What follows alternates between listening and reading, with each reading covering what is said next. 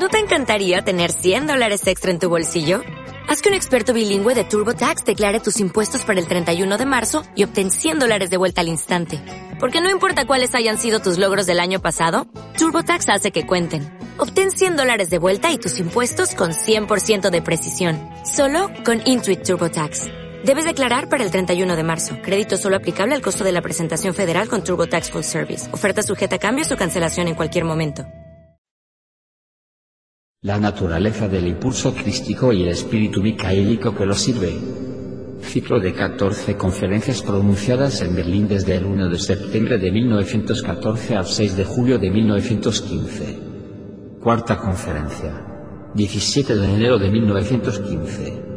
Respecto a lo que dije aquí en la última ocasión, fue con la intención concreta de permitir que fluyese en sus mentes una verdad, una verdad que hay que encontrar a través de la ciencia espiritual, y según la cual los grandes y graves eventos de la vida, realmente nos permiten ver cómo tienen que ser consideradas las apariencias externas, una vez que han sido iluminadas por la ciencia espiritual. Solo así ya no nos aparecerán como mayas, como falsa ilusión, sino en su profunda verdad. Esto no quiere decir que estas apariencias externas en sí mismas sean maya o ilusión. A menudo las personas toman esta visión errónea de la filosofía que tiene un tinte más oriental, sino que nuestros sentidos y nuestro intelecto se equivocan en la interpretación y comprensión de los eventos externos. Al menos que iluminemos tales eventos con la luz que nos llega si partimos de una comprensión del mundo espiritual. Hoy quiero tomar ciertos hechos individuales que ya se han tratado a lo largo de nuestro trabajo antroposófico y presentarlos en una perspectiva que de alguna manera esté de acuerdo con nuestro tiempo. Estamos plenamente familiarizados con el pensamiento de que desde que el misterio del Golgota irrumpe en los eventos de la Tierra, los impulsos, las fuerzas y las entidades que han pasado por este misterio del Golgota han desempeñado un papel activo como fuerzas vivas, en todo lo que ha sucedido en la evolución humana sobre la Tierra. En otras palabras, y para decirlo de manera más concreta, quiero decir, en todos los eventos importantes, en todas las cosas importantes y esenciales que han ocurrido, el impulso de Cristo ha estado activo a través de aquellos que son sus sirvientes, sus ayudantes espirituales. En la actualidad, el término cristianismo es entendido generalmente, solo para definir lo que los hombres han sido capaces de entender de él. Pero, como ya he subrayado en varias ocasiones, lo que ha venido al mundo a través del cristianismo es tan grande, tan tremendo, que la razón humana, el intelecto humano, no está en disposición, o no lo ha estado hasta ahora en disposición, de captar realmente ni siquiera los aspectos más elementales del poder del impulso de Cristo. Si la acción de Cristo solo consistiera en lo que los hombres han podido comprender de Él, sería muy poco lo que se habría podido conseguir. Pero lo que importa no es lo que ha entrado en la humanidad a través de la razón y el intelecto humanos, ni el concepto que los hombres hayan podido formarse acerca de Cristo, sino el hecho de que desde el misterio de Gólgota ha estado presente, activando la rectitud entre los hombres y en sus maneras de hacer las cosas. No se trata de hasta qué punto los hombres lo han entendido, sino de que Él ha estado presente como entidad viviente y ha influido plenamente en todos los eventos significativos de la evolución. Por supuesto, incluso hoy en día, nuestra ciencia espiritual nos permite captar solo una parte de la profundidad del impulso de Cristo. En tiempos futuros se llegará a comprender y ver mucho más. No hay razón para sentir orgullo por tal comprensión del impulso de Cristo, tal como hasta ahora la hemos logrado. La ciencia espiritual pretende hoy captar del Cristo, algo más que lo que era posible captar en el pasado. En el pasado, la gente solo podía reflexionar sobre el Cristo utilizando los medios a su alcance, mediante el intelecto externo, la razón externa, o la investigación externa. Ahora también tenemos la ciencia espiritual, y con ella vemos los mundos suprasensibles, y a partir de los mundos suprasensibles podemos proporcionar muchas respuestas con respecto a la importancia del misterio de Gólgota, la comprensión inmediata de lo que es el Cristo y de los poderes espirituales que le sirven, tales como las almas nacionales y similares, fue para las naciones que viven en regiones donde el Cristo aún tenía que llegar, algo más difícil, por así decirlo. Sin embargo, el impulso de Cristo tuvo que entrar, por ejemplo, en el mundo romano. Y hay un ejemplo particular que ya hemos tratado en otro contexto que será la mejor manera de demostrar cómo el Cristo está actuando como un poder viviente, dirigiendo a sus servidores espirituales sobre cuándo deben producirse eventos, que son esenciales en la evolución que traen un progreso real para la humanidad. El evento al que me refiero es uno que me gustaría mencionar nuevamente. Ocurrió en el año 312 después de Cristo. Constantino, hijo de Constantino Glorus, el hombre a través del cual el cristianismo se convirtió en la religión oficial del Estado, entró con su ejército en lucha contra Maxentius, el entonces regente de Roma. Por supuesto, si uno considera aquellos dos ejércitos enfrentados, llegaría a la conclusión de que la peor situación posible era para Constantino, ya que su ejército era cinco veces más pequeño que el de Maxentius. Es posible imaginar, sin embargo, que considerando el estado del arte de la guerra en aquel tiempo, ambos ejércitos tenían varios generales destacados. Sin embargo, lo que importaba particularmente en aquel tiempo no era la habilidad de los hombres, sino que ofrecía la oportunidad para que el continuo impulso de Cristo influyera en la humanidad de una manera acorde con las necesidades del momento. Es posible ver cuánto del impulso de Cristo pudo entenderse en aquel tiempo, cuánto de ese impulso de Cristo pudieron absorber los corazones humanos, en el estado de conciencia que predominaba, teniendo en cuenta lo que sucedió unas décadas más tarde en Roma y fuera de Roma.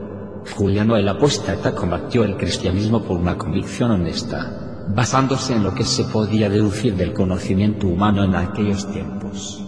Cualquiera que considere la forma en que Juliano y sus seguidores lucharon contra el cristianismo podría decirse, no hay duda de que desde el punto de vista del conocimiento humano, Juliano y sus seguidores estaban muy avanzados a su tiempo. A este respecto, eran mucho más ilustrados que los cristianos de su época, aunque habían vuelto al paganismo defendían lo que podría considerarse la representación del conocimiento humano en aquel tiempo. Sin embargo, en el año 312 después de Cristo, no fue el estado del conocimiento humano lo que determinó el problema, fue más bien que tenían que darse las circunstancias para que Cristo y sus servidores intervinieran en la evolución histórica de la humanidad. Por mucho que Maxentius y su ejército pudieran confiar en las habilidades de sus generales y en cualquier otra cosa que el conocimiento humano y la sabiduría humana pudiesen lograr en aquel tiempo, si no hubiera ocurrido nada más, entonces, indudablemente, algo destinado a emerger en ese tiempo no habría surgido. ¿Y qué pasó? Pasó lo siguiente. El continuo impulso de Cristo fluyó hacia actividades del alma que no estaban dentro de la conciencia de los hombres hacia actividades de las que los hombres no eran conscientes. Y de hecho vio a los hombres de tal manera que ocurrió lo que tenía que ocurrir. La batalla entre Constantino y Maxencio se libró en Saxarrubra, el 28 de octubre de 312, y se decidió no por la habilidad humana, sino mediante los sueños, y las mentes iluminadas pueden rehusarse a aceptar esto tanto como quieran, es decir, por lo que generalmente se conoce como sueños, aunque para nosotros no sean simples sueños. Porque a través de tales sueños entró en las almas de los dos líderes del ejército lo que de otro modo no habría podido entrar en ellos mediante el intelecto humano. Antes de la batalla Maxentius soñó que tendría que abandonar su ciudad. Consultó con el oráculo de las sibinas y le dijeron que lograría lo que se proponía si se atrevía a irse a la batalla fuera de la ciudad y no dentro de ella fue lo más imprudente que pudo haber hecho, especialmente porque su ejército era mucho más poderoso que el de Constantino. Debería haber sabido que cualquier cosa recibida de los mundos superiores primero tenía que ser interpretada y que el oráculo lo engañaría. A su vez, a Constantino se le dijo en un sueño que ganaría si dirigía sus tropas a la batalla bajo el signo de Cristo. Él actuó en consecuencia. Lo que había entrado en las almas de estos hombres a través de la ruta indirecta de un sueño se hizo realidad, y como resultado, el mundo cambió enormemente en aquel tiempo. Solo necesitamos reflexionar un poco para poder decir, ¿qué habría pasado con el mundo occidental si los poderes suprasensibles no hubieran intervenido en los eventos de una manera que es perfectamente evidente? Veamos ahora esos eventos con más detalle. En aquel tiempo, en el oeste y el sur de Europa, se habían encarnado las almas destinadas a ser las portadoras del cristianismo. Aunque las almas más iluminadas fueron incapaces de convertirse en aquel tiempo en portadoras del impulso de Cristo mediante el uso de sus mentes, su intelecto, porque no había llegado el tiempo para eso. Tenían que encontrar el camino hacia el cristianismo a través de lo que se había creado a su alrededor, externamente. Podemos decir que asumieron el cristianismo como una prenda, sin que su naturaleza más profunda se viese afectada grandemente por ello. se convirtieron más bien en miembros del culto, que no tanto por recibir el impulso de Cristo en su ser más íntimo. Básicamente hablando, se vieron afectadas las mejores almas de las partes occidentales de Europa durante mucho tiempo, en los siglos 8 y 9 y más allá. Necesitaban asumir el cristianismo como una prenda de vestir, llevar esta vestimenta del cristianismo de tal manera que la llevaban en sus cuerpos etéricos y no en sus cuerpos astrales. Pueden suponer lo que significa cuando digo que llevaban el cristianismo en el cuerpo etérico. Significa que lo asumieron de tal manera que eran cristianos cuando estaban despiertos pero que no podían llevar su cristianismo cuando estaban fuera de sus cuerpos físico y etérico. La forma en que pasaron por la puerta de la muerte también fue en consonancia, por lo que podemos decir, pudieron mirar hacia abajo desde el reino a través del cual el hombre tiene que pasar entre la muerte y el nuevo nacimiento mirar hacia abajo en lo que habían sido en su última vida terrenal, pero lo que para ellos no fue inmediatamente posible en ese momento, fue llevar hacia su vida futura los impulsos cristianos que surgían de su recién transcurrida vida. Llevaban el cristianismo más como una prenda. Debido a algo a lo que llegaré en breve, detengámonos en la manera en que las almas aceptaron el cristianismo en sus vidas externas y en la manera en que el cristianismo no podía ser llevado consigo por las almas, al pasar por la puerta de la muerte, y entrar en el mundo espiritual para prepararse para una nueva vida en la tierra. Recordemos que estas almas solo pudieron volver a entrar en una nueva vida en la tierra, después de haber olvidado el cristianismo. Porque en la siguiente vida en la tierra no recordamos aquello que simplemente usamos como una prenda de vestir en nuestra vida precedente. Si no fuera así, nuestros hijos no tendrían que aprender griego otra vez en la escuela primaria, ya que muchos de ellos lo conocerían si una vez se encarnaron en Grecia. Sin embargo, no tienen memoria de su encarnación griega y, por lo tanto, tienen que aprender griego nuevamente. Aquellas almas que se habían encarnado en el oeste de Europa no pudieron llevar su cristianismo a través de la vida que transcurre entre la muerte y el nuevo nacimiento porque no habían integrado estos impulsos internamente con su ego y cuerpo astral. Esa fue la manera particular en que estas almas vivieron en encarnaciones posteriores. Recordemos esto y ahora pasemos a otro hecho, uno que también he mencionado antes. Sabemos que el tiempo en que vivimos ahora, la quinta época post-Atlante, comenzó principalmente alrededor de los siglos XV y XVI. Ese fue el tiempo en que se dispusieron los preparativos de los elementos que conducirían predominantemente al desarrollo del alma consciente en el mundo europeo. De eso ha de ocuparse realmente nuestra quinta época de civilización.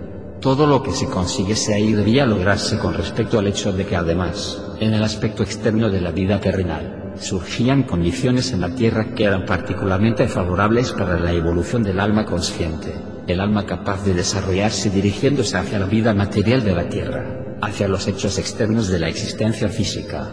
Eso tuvo que dar comienzo y lo dio, Simplemente necesitamos recordar cómo se expandieron los horizontes en Europa a medida que se hacían los grandes descubrimientos y todo lo que comporta.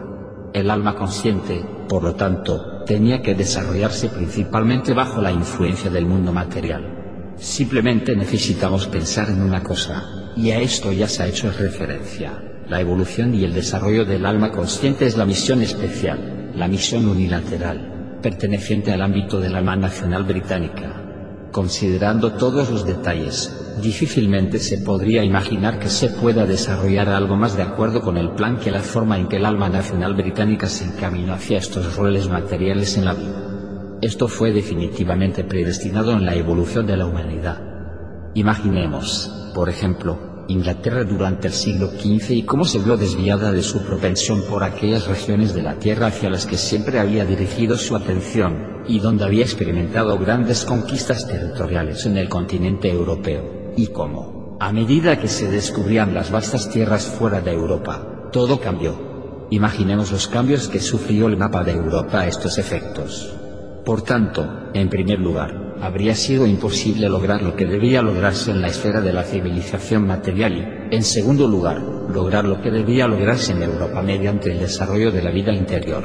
Este desarrollo interior procedió específicamente desde ese punto en adelante, superando todo tipo de obstáculos, con un papel que también jugó el protestantismo, que a su vez se vio influenciado de muchas maneras por el misticismo alemán. Al intervenir en el proceso de evolución, El impulso de Cristo tenía que asegurar que las islas británicas se mantuvieran alejadas de la región donde las almas todavía tenían que prepararse para convertirse en portadoras externas del impulso de Cristo. El impulso de Cristo tuvo que fluir en los acontecimientos del continente europeo. Tenía que actuar de tal manera que lograra mucho más de lo que pudiera avanzar la humanidad mediante las artes y las habilidades del hombre.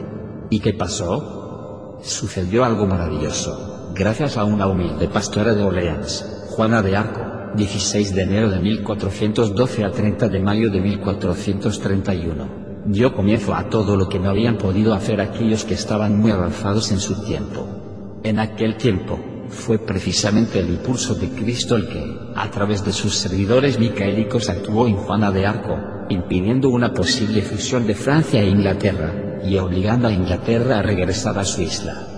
Y así se lograron dos cosas. Primera, que Francia continuó teniendo las manos libres en Europa. Esto puede verse si estudiamos la historia de Francia durante los siglos siguientes. El elemento esencial del espíritu francés fue capaz de influir en la cultura europea sin ningún obstáculo.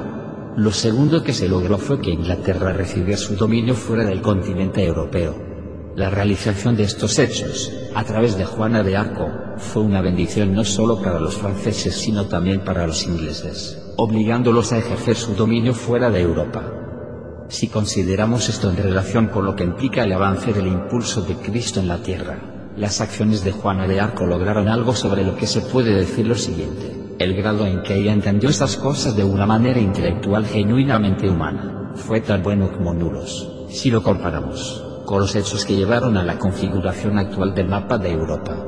Los eventos tenían que tomar ese rumbo para que el impulso de Cristo pudiera propagarse de forma correcta. En ellos vemos al Cristo vivo irrumpiendo en los eventos históricos desde las profundidades subterráneas de la naturaleza humana. Ese no es el Cristo que los hombres creen conocer, porque el impulso de Cristo puede verse de dos maneras. Por un lado, podemos preguntarnos, ¿qué entendían las personas de esa época del impulso de Cristo? Si abrimos nuestros libros de historia y estudiamos la historia de la humanidad, descubrimos que a lo largo de los siglos los teólogos estuvieron en disputa, defendiendo o argumentando todo tipo de teorías, intentando mostrar cómo se debe entender la libertad humana, la Santísima Trinidad y otras cosas. Tanto es así, que vemos innumerables teólogos luchando entre sí, reconociéndose como teólogos ortodoxos acusándose mutuamente de herejía. Observamos cómo la doctrina cristiana se extendió totalmente de conformidad con la situación que imperaba en ese momento. Ese es un lado de ello. Pero no es lo que importa, como tampoco importa ahora lo que las personas puedan hacer con su intelecto ordinario. Lo que importa es que el Cristo vive entre los hombres, que es una entidad viviente aunque invisible y es capaz de fluir desde lo más profundo que está más allá de nuestra percepción y entrar en los hechos de los hombres. Y en el fondo lo ha hecho, donde simplemente no necesitaba entrar mediante el intelecto humano, a través de una mente racional, sino donde pudiese entrar a través del alma de una niña de mentalidad sencilla, a través del alma de la doncella de Orleans. Y cuando entró, ¿cuál fue la actitud de aquellos que pudieron comprender el cristianismo según la doctrina ortodoxa? Pues ya lo ven decidieron que tenían que quemar en la hoguera a la chica que llevaba el impulso de Cristo. Ha llevado algún tiempo para que la doctrina oficial cambiase de opinión.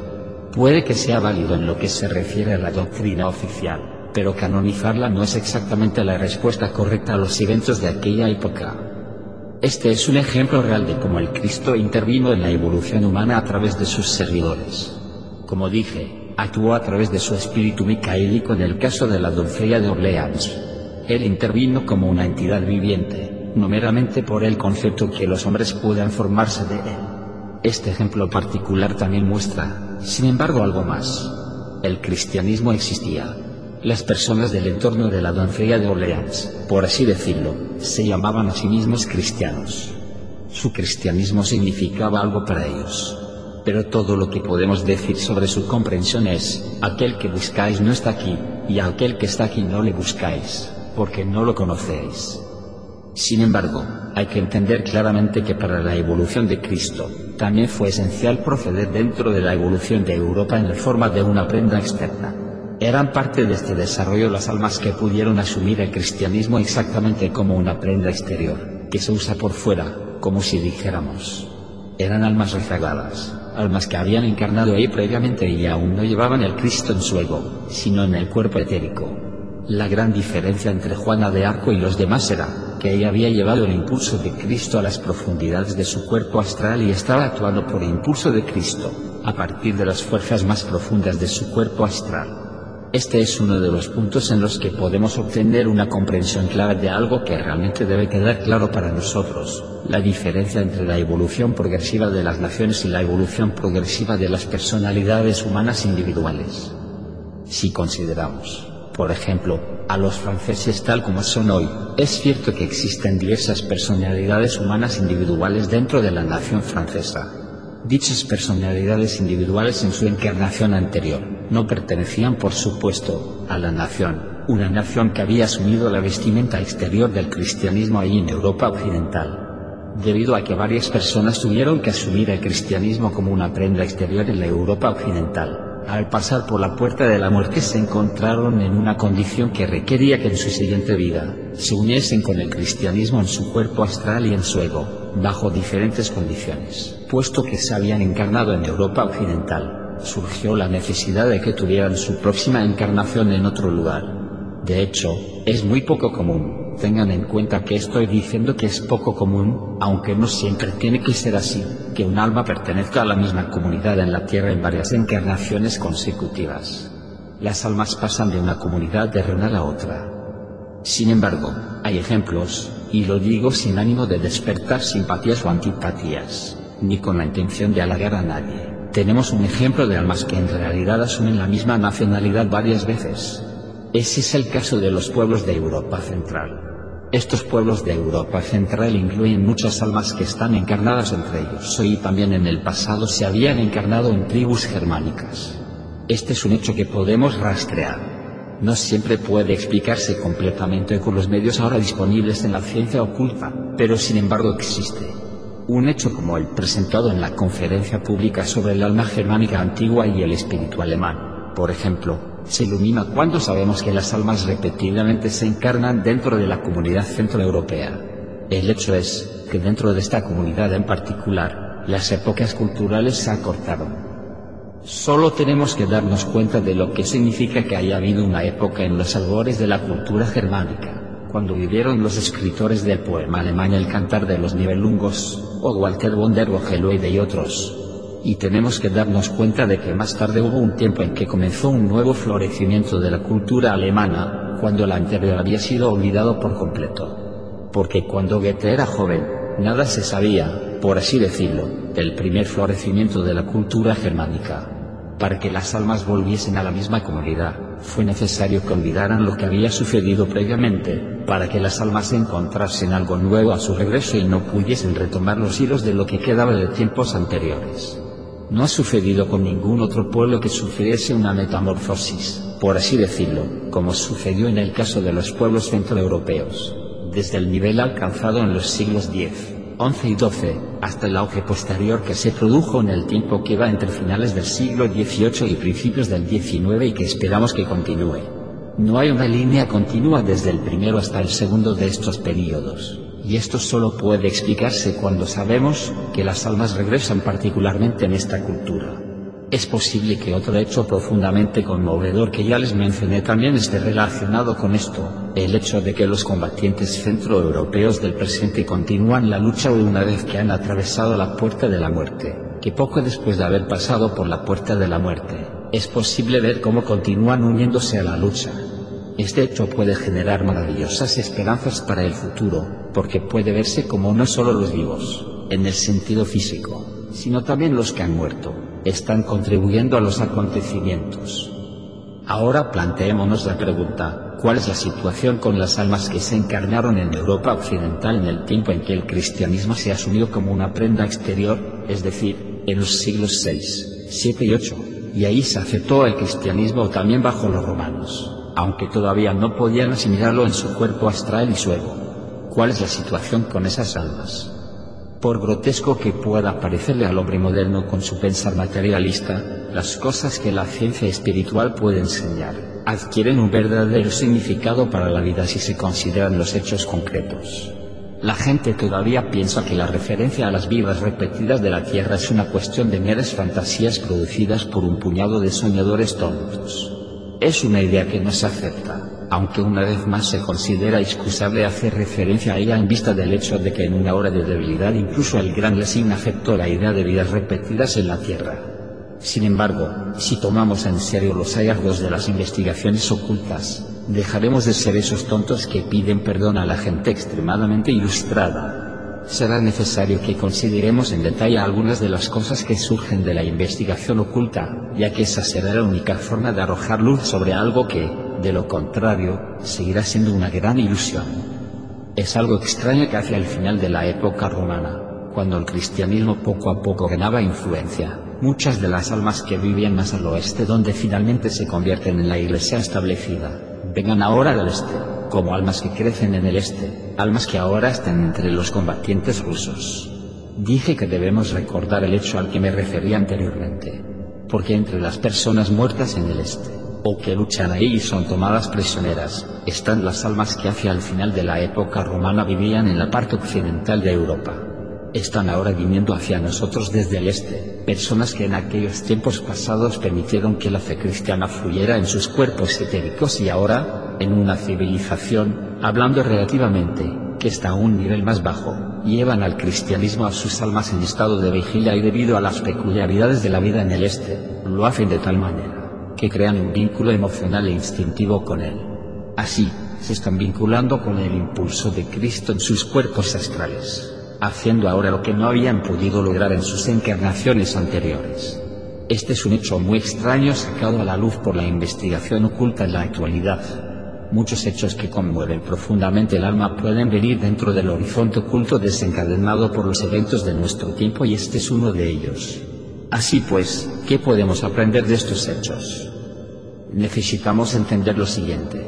Debemos recordar que es parte del progreso directo de la vida espiritual en Europa Central, que la vida del alma de los pueblos alemanes esté tan conscientemente relacionada con la fe cristiana, que sea elevada a las alturas de una cultura rectamente cristiana.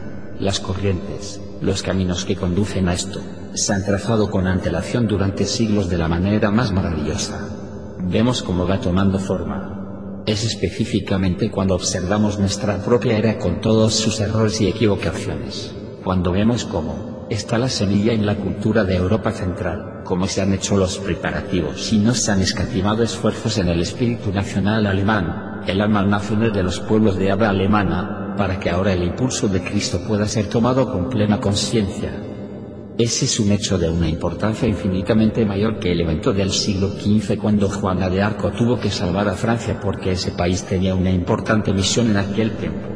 Por lo tanto, tenemos ante nosotros el hecho significativo de que el espíritu alemán está llamado a recibir más y más conscientemente en el futuro el impulso de Cristo, asimilarlo con los elementos que han entrado en la vida espiritual en los países alemanes y hacerlo en un estado de plena conciencia de vigilia. Este impulso de Cristo tuvo que actuar a lo largo de los siglos, anunciándose a las almas a través de procesos subconscientes, como hemos demostrado constantemente.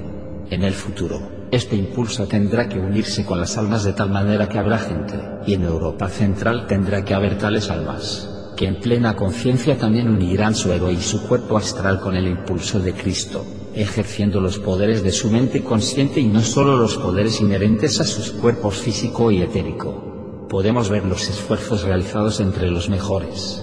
Tomemos al mejor de todos, Goethe.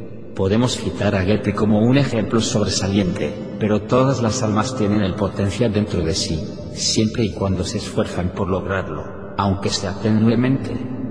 Goethe mostró a Fausto, el representante de la humanidad, esforzándose por lo más elevado. En la parte 2 de la obra, él lo traslada a la civilización griega para que compartiera la experiencia de las naciones, guiándolo de tal manera que Fausto tuviese una experiencia significativa del futuro al pretender ganarle territorio al mal y establecer algo que para él se encuentra en un futuro muy lejano. Y al final, ¿a dónde lleva Goethe al Fausto? El mismo Goethe lo expresaba así en una conversación con Egerman. Tuve que utilizar las vívidas imágenes del cristianismo para mostrar a Fausto ascendiendo al mundo espiritual y si consideran la profundamente bella imagen del alma de Fausto siendo recibida por la materia gloriosa, tendrán la imagen opuesta, la misma que llevó a Rafael a pintar su famosa Madonna Sixtina. En la última escena de Fausto vemos a la Virgen Madre ascendiendo. Ese es el nacimiento del alma tras la muerte. Y así vemos un esfuerzo profundamente interno que surge del espíritu humano plenamente consciente, esforzándose siempre por sacar todo lo que se pueda sacar del cristianismo de tal manera que pueda ser llevado a través de la puerta de la muerte y en la vida que el hombre vivirá en la nueva vida terrestre que habrá preparado entre la muerte y el nuevo nacimiento. Lo que vemos ahí en el propio Goethe, es un rasgo del carácter del pueblo alemán. Puede darnos un indicio de la misión encomendada a los seres humanos. La misión es, y podemos presentarlo muy claramente ante nuestras almas, que el verdadero beneficio para el progreso de la humanidad solo surgirá si dentro de cierto grupo de pueblos se establece una relación armoniosa entre Europa Central y Europa Oriental. Es posible visualizar Europa Oriental, expandiéndose por la fuerza bruta, hacia el oeste a través de Europa Central. Es posible visualizar este suceso. Eso, sin embargo, equivaldría a una situación en la que Juana de Arco no hubiese llevado a cabo su acción en el siglo XV e Inglaterra se hubiese anexionado Francia en aquellos días.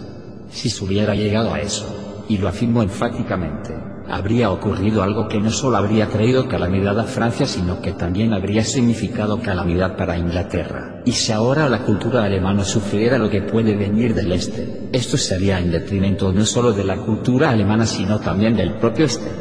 Lo peor que le puede pasar al este es, que por un tiempo se expandiría pero afectaría adversamente en la cultura alemana. Porque como ya dije antes, las almas que antes habían encarnado en Europa occidental o en la península italiana y que ahora rayan en el este se unen con el impulso de Cristo, digamos instintivamente, en las profundidades inconscientes del cuerpo astral. Sin embargo, el impulso de Cristo que ha de arraigar dentro de ellos, nunca puede surgir mediante la progresión lineal del elemento instintivo que vive en sus almas bajo el nombre del catolicismo ortodoxo que, en general, es bizantino, por supuesto, porque es un simple nombre no un impulso. Es igualmente imposible que esto se convierta en lo que está predestinado a convertirse, así como es imposible que una mujer tenga un hijo sin antes concebirlo. Lo que se está preparando en el este solo puede llegar a algo si Europa Central, fuerte y conscientemente, es decir, en un estado de plena conciencia, une la fuerza del ego humano y los poderes humanos de percepción, con el impulso de Cristo a partir del propio esfuerzo que las almas apliquen, desde la naturaleza del ego lo que haya de venir para la civilización y la cultura del futuro. Solo se logrará si el espíritu nacional alemán encuentra almas que incorporen el impulso de Cristo en su cuerpo astral y en su ego, tal y como tiene que implantarse ahí realmente, en un estado de plena conciencia. Tiene que venir mediante el establecimiento de la armonía, mediante la unión con lo que en Europa Central vaya lográndose, más y más conscientemente. Esto no solo necesitará uno o dos siglos, sino mucho más tiempo. El tiempo necesario será tan largo que se podría calcular en unos 2100 años, diría yo, contando a partir del año 1400. Al sumar 2100 años a 1400 obtendremos el tiempo aproximado en el que surgirá algo en la evolución de la Tierra, algo que fue sembrado en la vida espiritual alemana, y que desde entonces ha existido tal vida espiritual. Por lo tanto, nos damos cuenta de que tenemos que considerar un futuro que va más allá no solo de unos siglos, sino por más de mil años. Y la tarea de Centro Europa, del espíritu nacional alemán, es una tarea que ya tenemos ante nosotros, que consistirá en nutrir más y más esa vida espiritual a través de la cual los hombres toman con plena conciencia, directamente en el cuerpo astral y el ego, una comprensión del impulso de Cristo que en tiempos anteriores se movía a través de los pueblos de Europa como un impulso vivo pero inconsciente. Una vez que la evolución tome este rumbo, el este también irá alcanzando gradualmente el nivel alcanzado en Europa Central debido a lo que ya es inherente ahí. Esa es la intención de la inteligencia cósmica. Solo interpretamos correctamente la intención de la inteligencia cósmica, cuando nos decimos a nosotros mismos, la mayor desgracia para el este de Europa sería dañar el propio poder espiritual que necesita usarse como apoyo para el hermanamiento, un poder que el este debe ciertamente reverenciar, reverenciar en amistad, fomentar y valorar se tendrá que llegar a esto. Por el momento, el este está muy lejos de lograrlo. Los mejores de ellos todavía se quedan cortos. En su miopía se niegan a aceptar lo que la cultura centroeuropea en particular puede dar. Ya he tocado esto en mi primera conferencia pública aquí en Berlín. En esta noche pueden ver las razones profundamente ocultas detrás de lo que en la conferencia pública solo pude exponer de forma exotérica de una manera extraña. Esto es, por supuesto, algo sobre lo que siempre hay que tener cuidado cuando se habla en términos coloquiales para facilitar la comprensión de los oyentes en conferencias públicas. Los impulsos reales de decir una cosa y omitir otra, buscando un contexto u otro, siempre tienen sus razones ocultas. En todo caso, es posible ver en lo que se ha discutido hoy que, cuando miramos las cosas de manera externa, se nos presenta la gran ilusión, Maya. No es que el mundo exterior propiamente sea Maya. No lo es. Pero solo se hace comprensible si lo iluminamos con las verdades derivadas del mundo espiritual, en el presente caso, las verdades transmitidas desde el mundo espiritual muestran que es esencial que Europa Central no sea vencida hoy por Europa del Este, al igual que en 1429-1430 también fue esencial que Francia no fuera anexionada por Inglaterra. Por lo que se ha dicho, por supuesto será obvio que para los del este de Europa es imposible entender el quid de la cuestión y que, fundamentalmente hablando, esto solo se puede entender en Europa Central. Seguramente esto es comprensible. Por lo tanto, con toda humildad, sin ningún sentimiento de superioridad, debemos asumir esta visión, y tendremos que aceptar que se verá sujeta a posibles malas interpretaciones. Debemos ver eso perfectamente comprensible, porque lo que se está preparando en el este solo se entenderá correctamente en el propio este en el futuro. Eso es lo único que surge de nuestras consideraciones. La otra es que contemplamos la gran transición que se produce en la evolución humana en nuestro tiempo exactamente sobre una base como esta.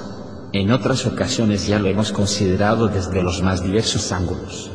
Ahora lo consideramos de tal manera que podamos ver cómo el elemento que entró en la evolución del hombre en la Tierra, a través del misterio de Golgota, debe ser comprendido en nuestros días con una conciencia cada vez mayor, por aquellos que estén en condiciones de poder hacerlo después de esta encarnación. En los días de Constantino o de Juana de Arco, por ejemplo, habría sido imposible que el impulso de Cristo produjera en un nivel consciente lo que tenía que producirse en un nivel inconsciente. Pero tendrá que llegar el tiempo en que podrá actuar a un nivel plenamente consciente. Es por eso que recibimos de la ciencia espiritual lo que somos capaces de llevar a nuestra alma en un grado de conciencia cada vez mayor. Nuevamente, es posible señalar un hecho concreto, honestamente, sin preocuparse por ninguna simpatía o antipatía que pueda surgir y sin intención de halagar a nadie. Después de todo, siempre es mejor basar en hechos las propias opiniones, en vez de en lo que se basa en la actualidad. Porque si nos fijamos un poco en el mundo, veremos que las opiniones, real y verdaderamente, no siempre se basan en hechos, sino en sentimientos apasionados, en fuertes sentimientos nacionales. Sin embargo, también es posible basar los puntos de vista que determinan la actitud de la mente humana en hechos. Anatole France fue un hombre que consideraba a Juana de Arco desde el punto de vista racionalista y materialista actual. En el ámbito cultural alemán, ha sido bastante natural entender a Juana de Arco dentro del contexto sobrenatural a partir de la publicación de un poema de Schiller sobre la doncella de Orleans. Hay personas incluso en Alemania hoy que piensan que Schiller cometió un gran error pero esos son los historiadores literarios y en su caso eso es comprensible. Después de todo, su función es entender el arte y la literatura, la razón por la cual no pueden entenderlo. No, lo esencial es que dejemos que surja ante nuestros ojos, desde las profundidades de la vida espiritual, como si estuviéramos glorificados. La figura de la que Schiller dijo, ama al mundo para ennegrecer lo radiante y arrastrar lo sublime al polvo. Y por tanto, este reconocimiento del hecho de que el impulso de Cristo intervino en un individuo humano, en una situación que no afecta a nuestra propia nación, nos puede dar la confianza de aceptar lo que he expuesto en mi conferencia pública, que en la vida espiritual alemana, tal como va evolucionando, es perceptible como tiende hacia la ciencia espiritual. Podemos ver que su misión especial, aunque no exclusiva, es recoger todo lo que se ha logrado y buscado para la vida espiritual, en Alemania a lo largo de los siglos, y llevarlo a la perfección y comprensión del espíritu. Esa es la misión del pueblo alemán. Las otras tareas propias del alma expresadas en forma corporal, por así decir, tienen que servirla. Lo que haya de suceder, según los designios de la sabiduría cósmica, sucederá. Pero, como dije antes, será necesario que el crepúsculo en el que hoy vivimos sumergidos, se convierta en una verdadera era solar para el futuro. Para que esto sea posible, tendrá que haber personas en el futuro que conecten con los mundos espirituales, para que el terreno que ahora se prepara con la sangre y el sufrimiento de tantos no haya sido en vano. La existencia de almas capaces de llevar en su interior su conexión con los mundos espirituales justifica todo lo que sucede, incluso los eventos más horribles, terribles y temibles, con la finalidad de que se pueda lograr la misión de Europa central en la vida espiritual. Esto, sin embargo, dependerá de que las almas individuales puedan ponerse en contacto con esta vida espiritual a través de su karma y acogerla plenamente. Luego, cuando el sol de la paz brille nuevamente sobre los campos de Europa Central, y llevarán la percepción de las cosas espirituales, un sentimiento de las cosas espirituales, dentro de ellas. La tendencia desarrollada en unas pocas almas que sean capaces de esto en su encarnación actual, hará posible entonces que eso suceda. Estas palabras resumen todo lo que quería decirles, de modo que inscribamos este lema en nuestras almas bajo el cual las almas podrán crecer de la manera correcta hacia el potencial de futuro que pueda surgir de estos tiempos difíciles. Por el valor mostrado en la batalla, por la sangre derramada en la guerra, por el dolor de los que quedan, por las obras de sacrificio del pueblo. Los frutos espirituales vendrán a crecer si las almas con conocimiento del espíritu dirigen su mente a los reinos espirituales. O'Reilly Auto Parts puede ayudarte a encontrar un taller mecánico cerca de ti. Para más información, llama a tu tienda O'Reilly Auto Parts o visita oreillyauto.com.